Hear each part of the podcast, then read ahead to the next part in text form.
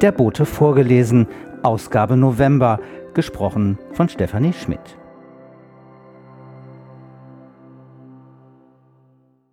Editorial von Ulrike Zeising Liebe Borstellerinnen und Borsteller, Seit fast einem Jahr sprechen wir miteinander in den Beteiligungsworkshops und Beiratssitzungen des Riese-Prozesses.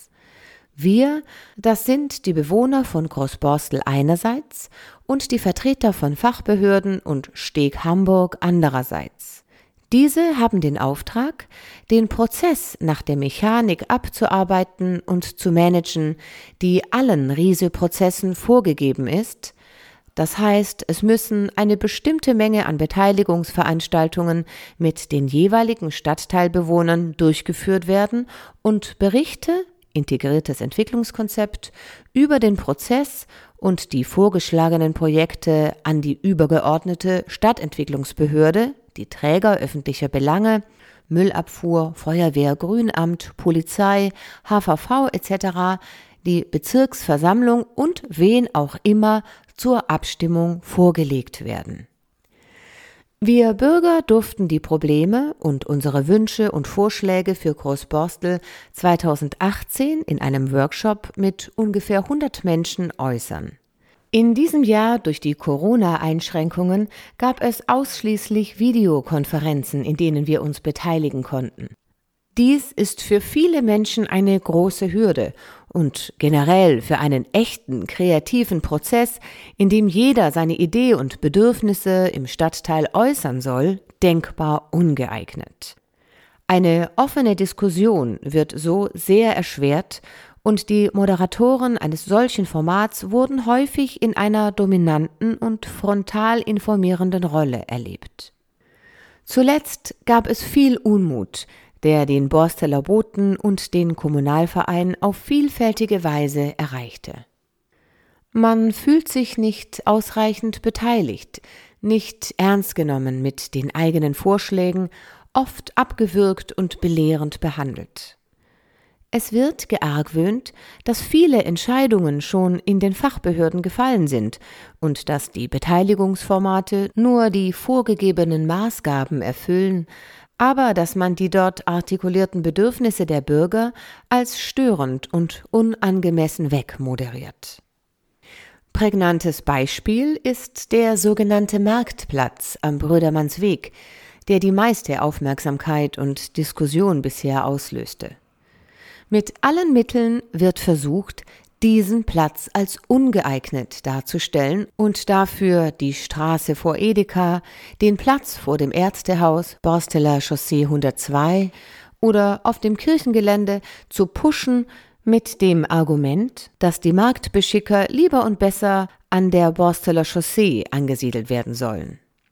Und hier ist ein Punkt, an dem wir aneinander vorbeireden. Den offiziellen Vertretern geht es darum, die Marktstände einmal die Woche im neu gestalteten Zentrum von Großborstel unterzubringen. Das Zentrum mit guter Aufenthaltsqualität soll die Kreuzung Borsteler Chaussee Brödermannsweg werden. Ist es sicher, dass es eine echte Reduzierung des Durchgangsverkehrs geben wird und die Borsteler Chaussee zu einem freundlichen Ort mutiert, an dem man sich gern aufhält? Wir Borsteler pardon, aber wir wohnen und leben hier, wollen nicht nur einmal die Woche die Marktstände an einen anderen Ort bringen. Wir brauchen endlich gute Orte, wo wir uns treffen können. Wir haben ein wunderschönes Stavenhagenhaus mit einem herrlichen Parkgrundstück, welches seit Jahrzehnten vom normalen Borsteler nur betreten werden darf, wenn dort eine offizielle Veranstaltung stattfindet. Können wir wirklich darauf hoffen, dass es mit Riese ein offenes Haus wird, ein Treffpunkt für uns alle, oder wird es nur ein Kulturzentrum, wo man ab und zu einem Konzert, einer Lesung lauschen darf? Wir haben einen Platz im Brödermannsweg, umgeben vom schönen Kita-Gelände, den beiden Schulen, dem Sportplatz mit Gastronomie und 200 Meter vom Zentrum. Hier soll etwas Schönes entstehen – nicht bloß ein paar Bänke oder ein Spielgerät. Jeder, der die Länder im Süden liebt, weiß, was es dazu braucht. Ein Platz, auf dem man sich gerne trifft und klönt und wo an Markttagen Leben ist, aber auch unter der Woche vielleicht ein, zwei Food Trucks stehen, die Crepes, Eis, Espresso, Hot Dogs verkaufen. Riese wurde für Großborstel beantragt, um die Menge an Neubewohnern aus dem Tabenbeker Ufer und demnächst Petersen Park in den Stadtteil zu integrieren. Integrieren heißt, dass Menschen sich kennen, sich treffen. Zwanglos, nicht nur bei gezielten Veranstaltungen.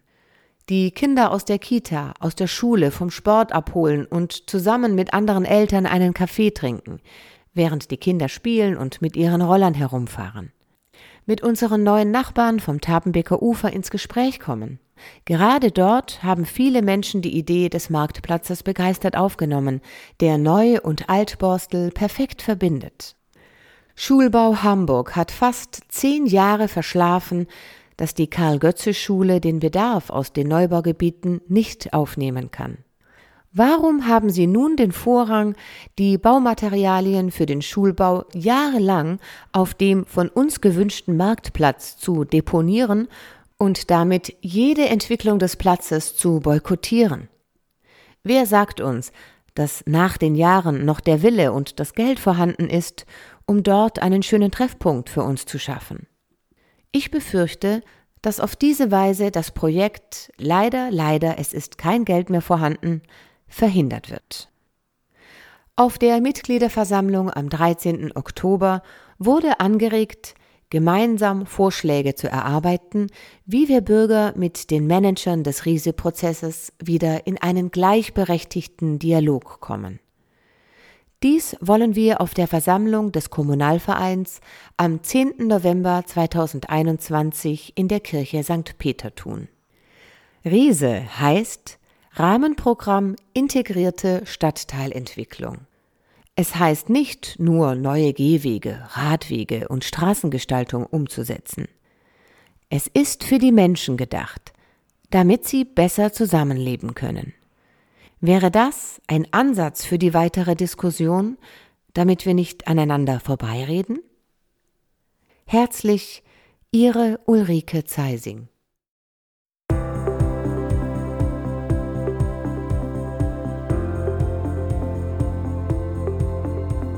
Häuser, die Geschichten erzählen.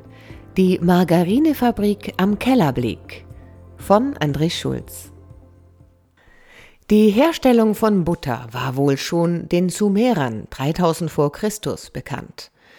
Als energiereiches Nahrungsmittel war Butter überall stets begehrt, aber nicht in beliebiger Menge verfügbar, nicht lange haltbar und besonders in früheren Zeiten recht teuer, ganz besonders in Krisenzeiten. Zur besseren Versorgung seiner Truppen suchte der französische Kaiser Napoleon III.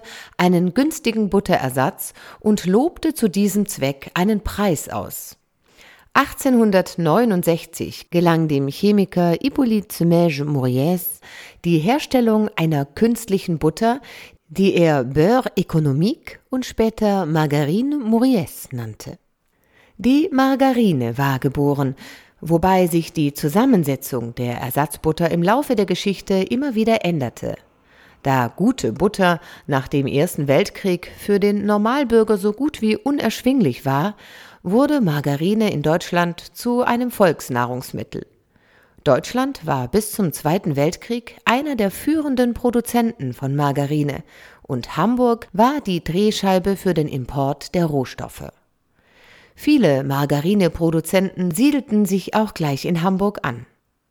Auch am Rande von Großborstel existierte eine Zeit lang eine Margarinefabrik am Kellerblick 5 mit einer allerdings nur kurzen Geschichte.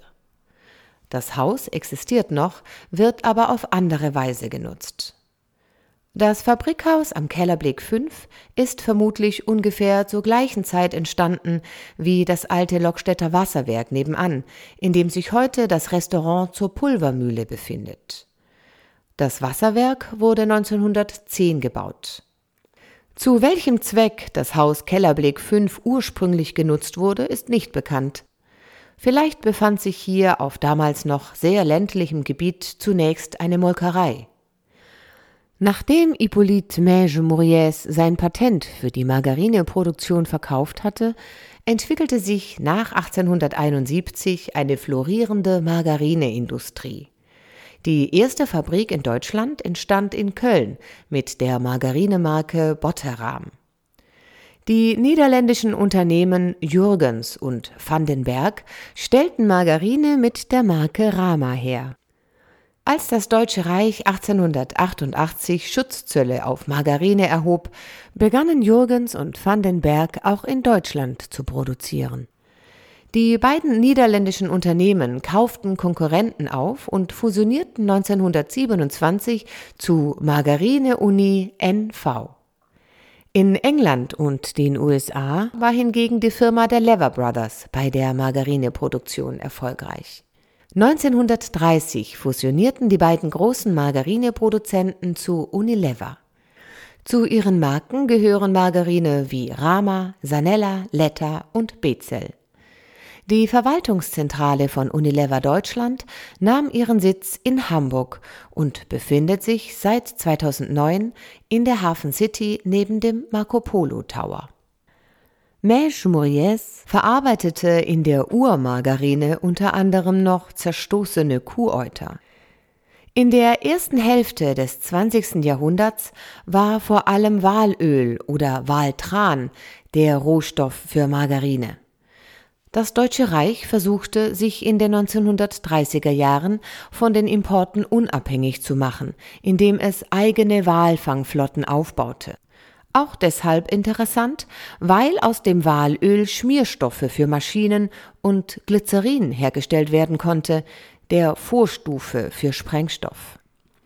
In den letzten drei Vorkriegsjahren erlegten allein die deutschen Schiffe 18.000 Wale. Mit dem Krieg war Schluss mit dem deutschen Walfang und nach dem Krieg wurden internationale Fangquoten und Fangverbote festgelegt. Bei der Margarineproduktion wechselte man nun auf pflanzliche Rohstoffe. Die Margarinefabrik Grönhoff und Laub nahm erst nach dem Krieg die Produktion am Kellerblick 5 auf. Sie verkaufte Margarinewürfel mit den Namen Eiland und die Schokoladenmargarine Schokosan. Schon 1954 geriet Grönhoff und Laub jedoch in Schieflage. Im Einkauf spekulierte die Geschäftsleitung auf steigende Rohstoffpreise. Anfang 1954 brachen die Weltmarktpreise für die Ölsaaten aber plötzlich zusammen. Die Lagerbestände von Grönhoff und Laub verloren an Wert und die Weiterverkäufe verursachten Verluste. Die Geschäfte von Grönhoff und Laub wurden von der Hamburger Privatbank Werner und Frese am Neuen Wall finanziert, die die Verluste mit Krediten eine Zeit lang ausglichen. Als die Bank schließlich einen Wechsel nicht mehr einlöste, wurden die Kunden der Bank aufmerksam und zogen innerhalb kurzer Zeit ihre Einlagen aus der Bank. Die Bank war selbst insolvent und musste schließlich von einem Bankenkonsortium gestützt werden. Grönhoff und Laub am Kellerblick ging mit 16,46 Millionen Mark Verbindlichkeiten in Konkurs und riss dabei auch einen seiner Lieferanten mit, die European and Overseas Trading Company. Der Konkurs bedeutete aber nicht das Aus für den Kaufmann Fritz Gottlieb Grönhoff. Er gründete 1956 die Firma Vita Kost und kopierte beim Verkauf seiner neuen Margarine Dottersan nun ein Direktmarketingverfahren des Margarine-Millionärs Walter Bölk. Dieser hatte schon in der 1920er begonnen, seine Margarine Plantasan von firmeneigenen Hausierern direkt an die Haushalte auszuliefern und war damit überaus erfolgreich. Nachdem Vitakost begann, die Hausierer der Firma Bölk abzuwerben, wurde die Firma abgemahnt und sie musste ihre Versuche des unlauteren Wettbewerbs nach einem Gerichtsverfahren einstellen. Vermutlich fand das Grundstück am Kellerblick 5 nach dem Konkurs von Grünhoff und Laub 1954 neue Besitzer.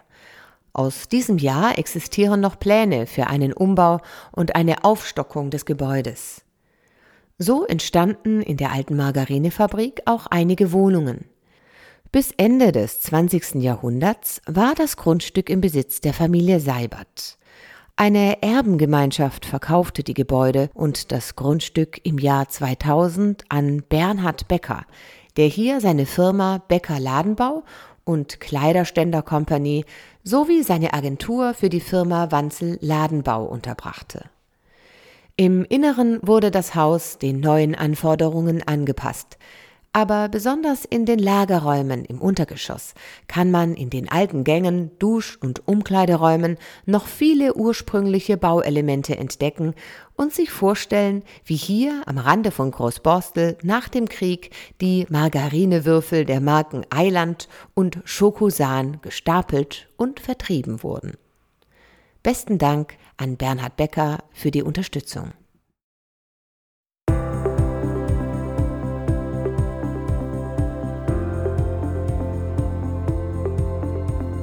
Daisies and Reed Kerzen aus Großborstel von Uwe Schröder. Wie seid ihr denn auf diesen Firmennamen gekommen? Wir haben überlegt, wie wir die Firma nennen können und gleich am Anfang fragte ich Alexandra, welche Blume magst du gern? Alexandras Lieblingsblumen sind Gänseblümchen, englisch Daisies. Annika bevorzugt Schilf, englisch Reed. Schilf? Ja, ich mag Schilf. Ich liebe diese nordischen Landschaften. Schilf, der sich im Wind bewegt, diese Farben, das Licht im Norden. Und Alexandra mag eben Gänseblümchen. Annika Knaut, 32, hat zusammen mit ihrer besten Freundin und Schwägerin die Firma Daisies and Reed Alexandra und Annika Knaut GbR gegründet. Sie verkaufen hochwertige, selbst hergestellte Kerzen. Beides junge Mütter, Produktion zunächst noch in der heimischen Küche. Jetzt aber haben sie sich für die Herstellung der Kerzen einen richtigen Arbeitsplatz in den neuen urwüchsig schönen Räumen der Messerschmiede von Thorsten Nietzsche gebucht. Der Verkauf erfolgt über das Internet und nach Absprache auch in den Produktionsräumen auf dem ehemaligen Strüver-Gelände. Man erreicht Daisies and Reed über die Papenreihe 34, fährt oder geht auf dem weitläufigen Gelände den Schildern Messerschmiede nach. Oder ihr kommt einfach zum Adventsmarkt im Stavenhagenhaus. Dort ist Annika Knaut am 27. und 28. November vertreten. Alexandra kann voraussichtlich nicht dabei sein, sie erwartet ihr zweites Kind. Das Besondere an den Kerzen von Daisies and Reed? Natürliche Materialien, alles nachhaltig, kurze Wege, kein Paraffin. Stattdessen Rapswachs von Hand gegossen. Schon wenn man sie anfasst, spürt man den Unterschied zu herkömmlichen Paraffinkerzen. Sie fühlen sich wertiger an und duften auch viel besser. Alle sind ohne künstliche Duftaromen und nur mit veganen synthetischen Zusatzstoffen für die Aushärtung hergestellt. Die Farben der Kerzen sind zurzeit herbstlich. Viele Kerzen werden zweifarbig hergestellt. Beliebt sind die kleinen Bubble-Kerzen, die auch als Geschenkset für 15 Euro verkauft werden. Große sogenannte Stumpenkerzen kosten 29 Euro, leuchten aber auch 50 Stunden. Man merkt den Qualitätsunterschied zu herkömmlichen Presskerzen am Gewicht. Unsere Kerzen sind viel schwerer und sie sind selbstverständlich auch durchgefärbt. Annika Knaut legt Wert darauf, dass die Rohstoffe aus der näheren Umgebung kommen. Wir hätten die Kerzen auch aus preiswertem Sojawachs herstellen können, aber das kommt zumeist aus den USA, also haben wir uns dagegen entschieden. Wir bevorzugen Rapswachs aus heimischer Produktion. Je nach Saison fallen die Farben unterschiedlich aus. Im Sommer gibt es auch mal neonfarbige, im Frühjahr gibt's pastellfarbige und jetzt im Herbst sind sie etwas gedeckter eingefärbt. Wo bekommt man die Kerzen? Wie gesagt, auf dem Adventsmarkt im Stavenhagenhaus oder in Thorsten Nietzsches Messerschmiede Papenreihe 34 nach Terminabsprache. Und wenn Mann oder Frau Daisies and Reed googelt, dann wird die Etsy Verkaufsplattform angezeigt, über die bestellt werden kann. Das wäre doch schon mal eine Geschenkidee für Weihnachten, oder?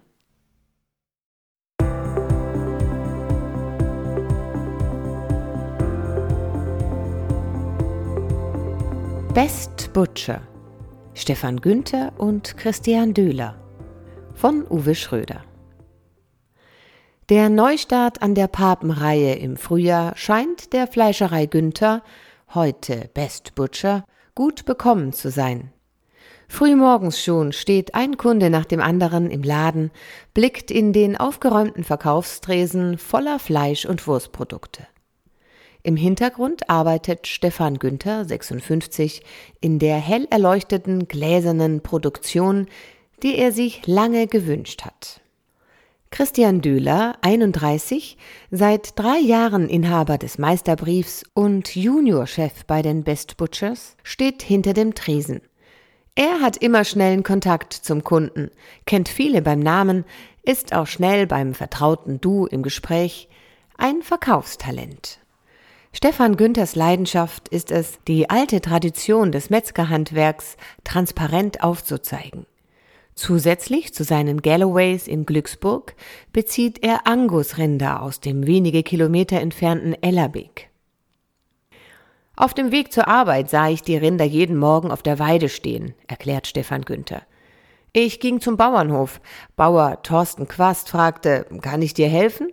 Und ich sagte ihm, dass ich gerne seine Rinder kaufen würde. Seitdem haben wir eine exklusive Partnerschaft. Auf seinem Handy zeigt Günther, wie er in tiefem Gras bei den Rindern steht. Bauer Quast liefert seitdem alles, was er an Rindern verkauft, direkt zu den Best Butchers, etwa sechs bis sieben Rinder jährlich. Immer mehr Kunden interessieren sich für die Herkunft des Fleischs und der Fleischprodukte. Christian Döhler freut sich auf solche Fragen. Er berichtet begeistert, was seine Arbeit qualitativ von anderen unterscheidet. Und erklärt dann, wie die Rinder ausgewählt werden, dass sie nur kurze Transportwege im vertrauten Anhänger zum Schlachthof haben.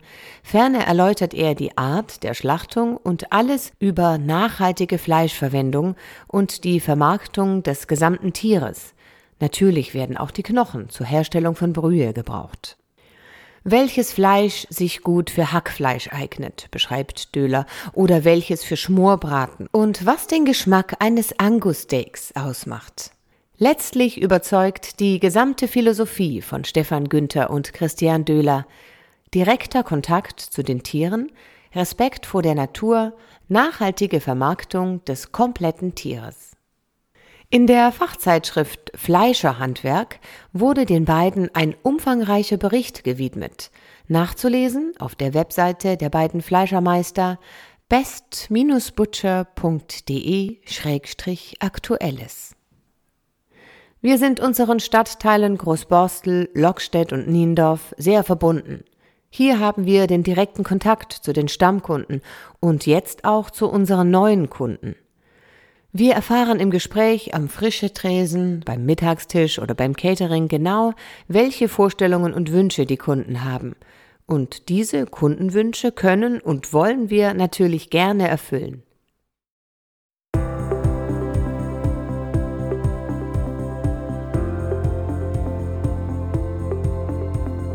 Vögel in Großborstel. Die Heckenbraunelle von Michael Rudolph.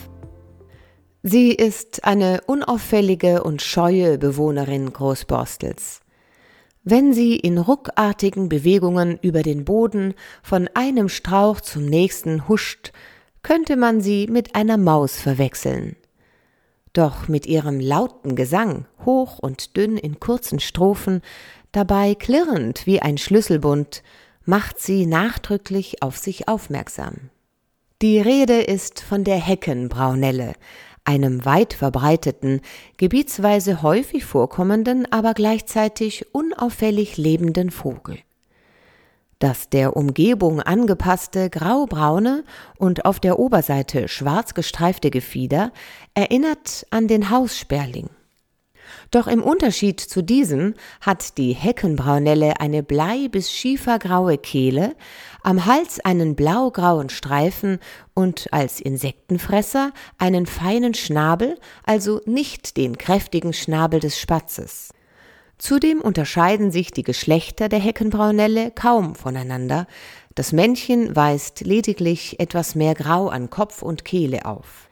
Beide sind um 15 cm lang, haben eine Flügelspannweite von 22 cm und wiegen bis zu 24 Gramm. Die Heckenbraunelle gehört zur Ordnung der Sperlingsvögel, zur Unterordnung der Singvögel, zur Familie der Braunellen und hier zur Gattung der Braunellen.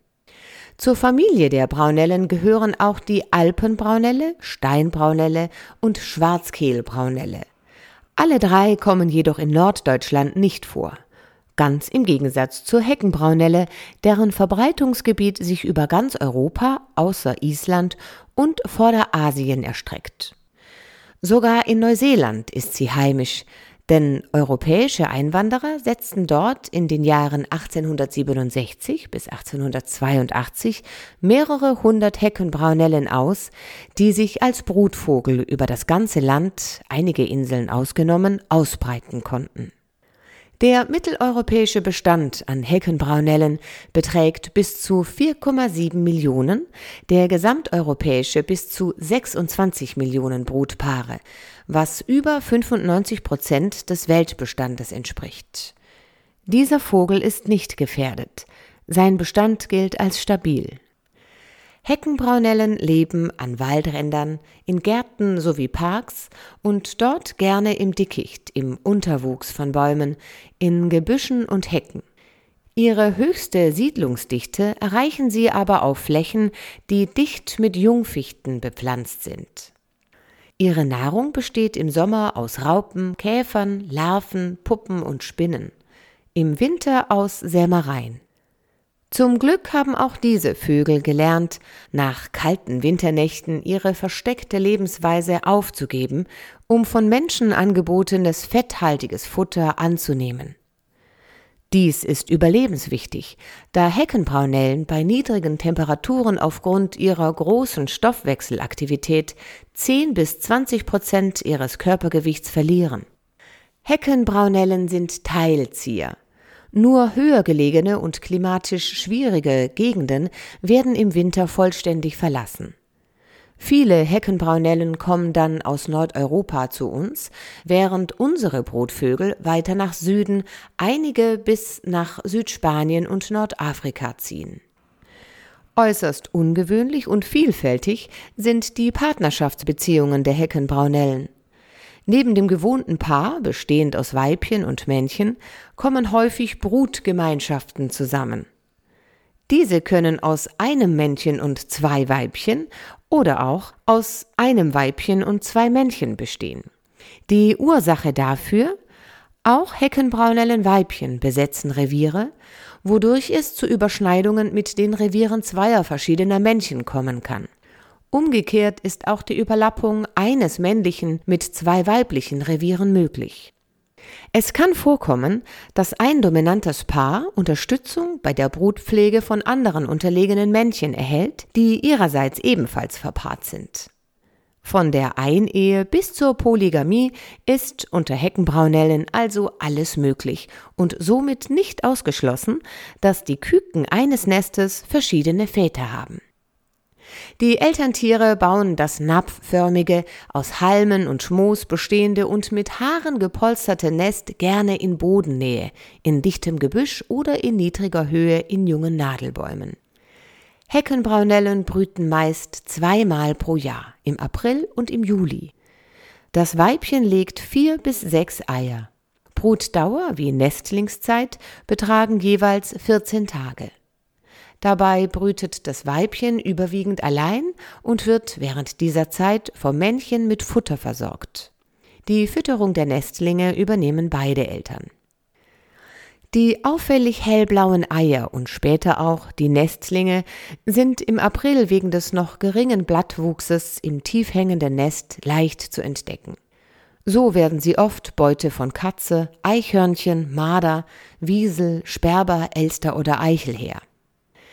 Der englische Romancier Nigel Hinton beschrieb in seinem 1986 erschienenen Roman Im Herzen des Tals ein Jahr im Leben einer Heckenbraunelle in einem kleinen englischen Tal, beginnend mit dem Überstehen eines klirrend kalten Winters, über die Suche nach einem treuen Gefährten bis zum mühsamen Nestbau in einer Hecke. Der viktorianische Geistliche, Naturforscher und Vogelschützer Francis Orpen Morris wählte in seinem 1851 erschienenen Werk A History of British Birds die Heckenbraunelle als Beispiel für Bescheidenheit und Zurückhaltung. Vermutlich kannte er das flexible Paarungsverhalten dieser Vögel nicht.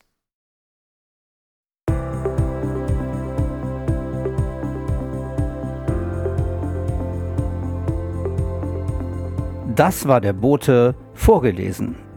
Gesprochen von Stefanie Schmidt. Der Bote im Ohr und der Bote vorgelesen werden produziert von Auf Wellenlänge www.aufwellenlänge.de